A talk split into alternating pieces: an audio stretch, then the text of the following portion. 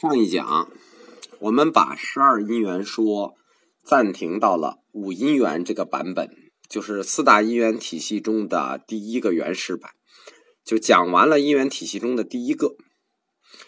五因缘说是跟佛教对世界的本体定义相符的，就是人从光阴天降生这个本身故事一致。我们在谈。人从光阴天降生到世界这个本身故事的时候，曾经提到过，食和色这两件事是人堕落的原因。所以，早期佛教的修行主要就是以禁断这两件事为核心的。我们上一讲也讲过嘛，佛陀已经指出了，这个为爱而求的核心就是争夺这个交配权和生存权。那。生存权就是食，交配权就是爱，所以佛教就要禁断这两件事：禁食和禁爱。可以说，五因缘说在四个因缘体系里头最短，但是它的利益是最高的，就是它的那个思想利益最高。它的思想利益相当于卢梭的《论人类不平等的起源》，因为我们说啊，它跟。人的本身故事完全一致，是佛陀试图去解释这个世界种种社会冲突的根源的一个重大尝试。因为在佛陀时代啊，战争和社会这个冲突不断，然后呢，物质生产也不足。作为一个超人的觉者，你认为佛陀只思考自己解脱就完了吗？只思考自己解脱于这个乱世就完了吗？佛陀没有你想的那么低层次。人类整体命运和社会不平等的起源这些事情，从来都是佛陀关心的一个方向。可以说，没有哲学家不关心这个方向的。而且，佛陀在五因缘说里头，对这个人类社会不平等的起源。这种解释尝试是非常成功的，可以说五因缘说的逻辑环已经触碰到了不平等的根源真相。非常可惜的是，他没有引起后世的注意，因为他对世界的观察太客观了，就是太唯物、太客观了，对吧？后世的学生不接受佛陀是一个。呃，唯物论者，他可以接受他是一个唯物观察者，但不能接受佛陀是个唯物论者。所以有人说佛教消极，那实际是后代学生们不努力、不究竟。佛陀本人他从来就不消极，你从五因缘说里就看到了。虽然五因缘说有这么重大的学术意义，但是他还是湮灭在历史里了。就是直到两千年后，它才重新发光，但是是在西方发光了。五因缘说结束了以后，我们就不再谈五因缘了，因为我们要谈的是最终版，就是十二因缘。我们按十二因缘的用词重新整理一下前五个因缘关系，就是不按五因缘说去整理十二因缘。到时候这个第这一环应该是什么样的呢？生缘老死，有缘生，取缘有，爱缘取。啊，大家这都非常熟。佛教的高僧们当然不会就在五因缘停步了，那这个就不显得学理精深了。他们必须继续前进，继续追问为什么。因缘的第五环，你看第四环是爱缘取，因为爱所以热烈的直取。那它的第五环，那什么又是爱的理由呢？什么导致了爱呢？那这一次受来了。就是是承受的受啊，这回在十二因缘里的受来了，受缘爱。这一次在十二因缘里用受字就比较贴切了，这就是十二因缘的第五环受缘爱。十二因缘里的受缘爱的受和五蕴里的受色受想行识的受是完全一致的。我们在五蕴里讲过，这个受是什么意思？三领纳。就是感受苦乐不苦不不乐，这叫三领纳，就领纳三件事领受三件事苦乐不苦不乐。所以受缘爱，就是因为你感受到这个事儿苦乐不苦不乐，因为你有这三种判断，所以你去爱了。当然了，你肯定是判断了乐，你去就爱了。你要判断不苦不乐，那爱不爱都无所谓。你要判断是苦，你还去爱，那你干什么呀？这不有病吗？这一环比较好解释吧？受元爱，十二因缘它比较长啊，所以它中间的每一环相对的都比其他因缘环节简单。这个受元爱直接要推到下一组关系，就是说，你想你感受了苦乐不苦不乐，所以爱，这没有什么可解释的。这一环没有什么歧义，没有什么可解释的，直接推到十二因缘的第六组因缘关系，再往下推一环，什么又是你感受苦乐不苦不乐的原因呢？这次就跟我们前面讲的五蕴接上了。如果大家五蕴的课没有领会透的话，到这儿就会乱了。如果五蕴领会透的话，一下就接上了。什么是受的理由啊？当然是触啊，触缘受啊。你不接触，你怎么就有感受呢？你肯定是接触了嘛。所以说，哲学课昨天删了时候，我为什么要跟官方去这个这个洽谈呢？就是去去争争取的？因为这个课前后衔接，你缺一课都不行，你缺了一课就衔接不上了。我们前面五蕴就已经说到了触缘受这件事情了。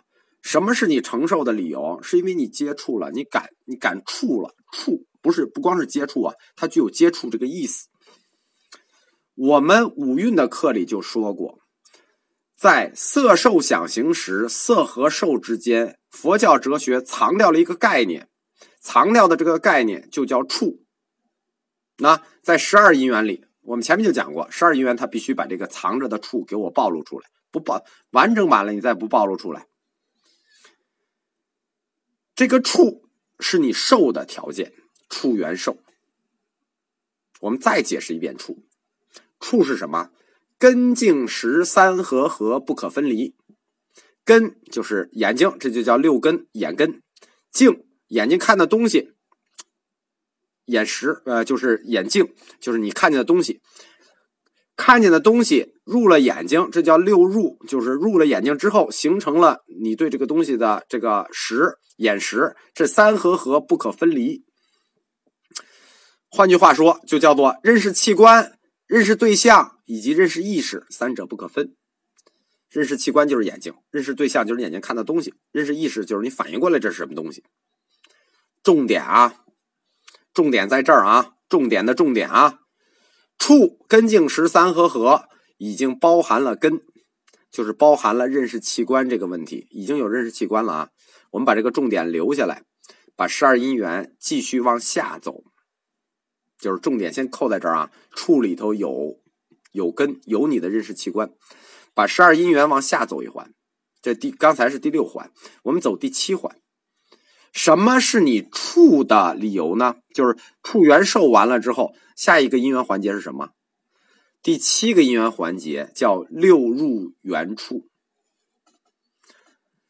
十二因缘里，第七个因缘环节叫六入缘处，在九因缘里头没有这个环节。就是说，六入什么？就是眼耳鼻舌身意，是你处的理由。但这里刚才我说那个重点的时候，大家已经反应过来了。这里重复了，什么叫重复了？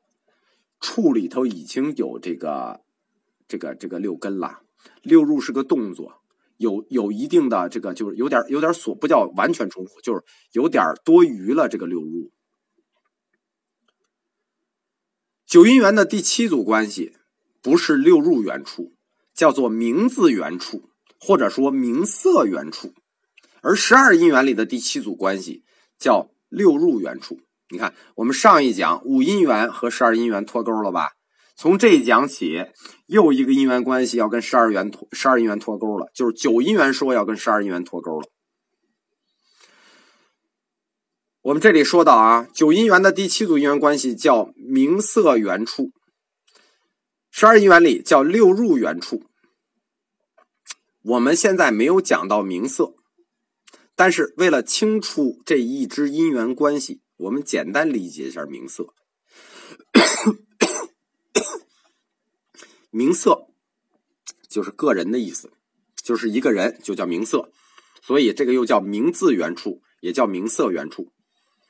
而六入是名色的六个器官，就是六入是人的六个感受器官。这组因缘关系，就是说为什么会有这种区别？一个是整整个人是你感触的理由，一个是你六个器官是你感触的理由。大家发现九因缘和十二因缘的区别了吗？九因缘是说名色缘处，整个人是感触的理由；而十二因缘说六入缘处，就是你六个器官是接触的理由。区别是什么？区别在于你的这个处是属于你整体人的处，还是属于六个器官的处？当然了，这两个因缘环节，就是九因缘说的这个环节和十二因缘说的这个环节，在理论上都是通的。但是展开到十二因缘里，我们就说了，有点重复了，有点别扭了。处里头已经有根茎实了。你又再重复一次六入，就是六进入六根这个过程，你不觉得多余和别扭吗？反正我是觉得有点多余。其实不光我觉得多余啊，古代的学僧们很多人都感受到这里多余了。但是多余的这支为什么会在十二因缘里被加进来呢？它其实不是为了去我说的说是整体感触啊，还是？这个六个六个器官感触啊，它是为了连贯性的问题。因为佛教四大流派里有一个流派的哲学家，就是唯识家，质疑了九因缘说的这个名色缘处这四个字的合理性。我们前面就说过啊，五蕴里就说过，处是一个哲学上的窟窿。是从唯物到唯心变身的时候很难补掉的一个窟窿。物质怎么变得精神？这一般就是就是它是没法补。熊瞎子掰棒子，你一边补一边漏。而唯识学派是佛教哲学派里头水平最高的学派，他们上来就看出问题在哪儿了。他们直接就质疑了九因缘说的第七组关系：名色缘处。名色是指整个人啊。这个质疑就导致了九因缘说后来修改为十因缘说，就是呃，也就修改成后来的十二因缘说，在这环里头就变成跟十二因缘说一致了，就把理论的小坑填平了。唯识学的高僧为什么一下就看出来名色缘处这个概念有缺陷呢？我们下一讲讲，这章的学理比较难，同学有兴趣的可以多听几次，大家一次听懂基本是不可能的。